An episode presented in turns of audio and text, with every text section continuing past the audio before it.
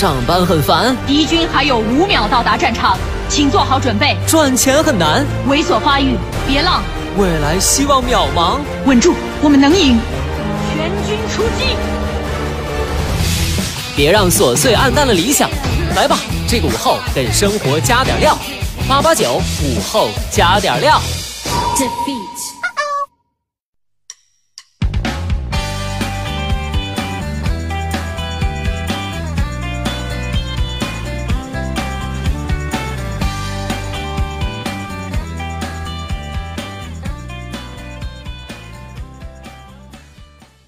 收音前的你还好吗？欢迎收听午后加点料，我是海鹏。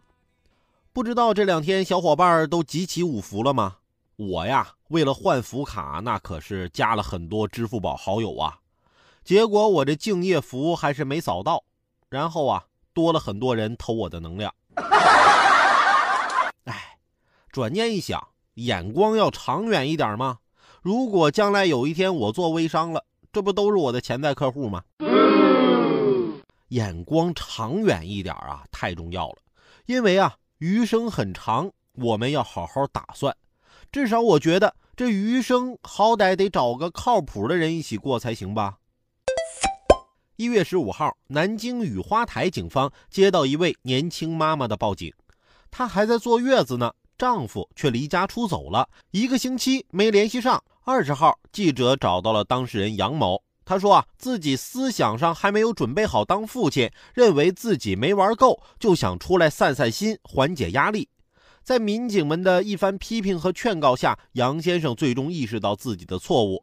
目前他已经回到安徽与妻子团聚。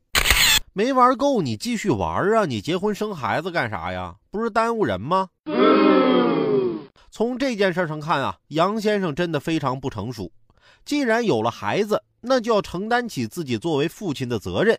妻子辛辛苦苦怀胎十月为自己生下孩子，现在正是身体状态欠佳的时候，更需要自己去照顾啊！如果不是民警这番劝告和批评，杨先生再继续这样意气用事下去，那这妻子以后的日子可是没法过了。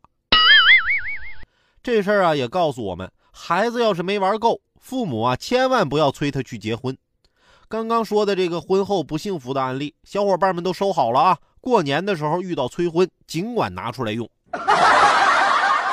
当然，我觉得杨某这婚姻之所以出现这样的问题，是因为啊媳妇儿刚生了孩子，可能啊心理上一时间还没有完成这个角色的转变。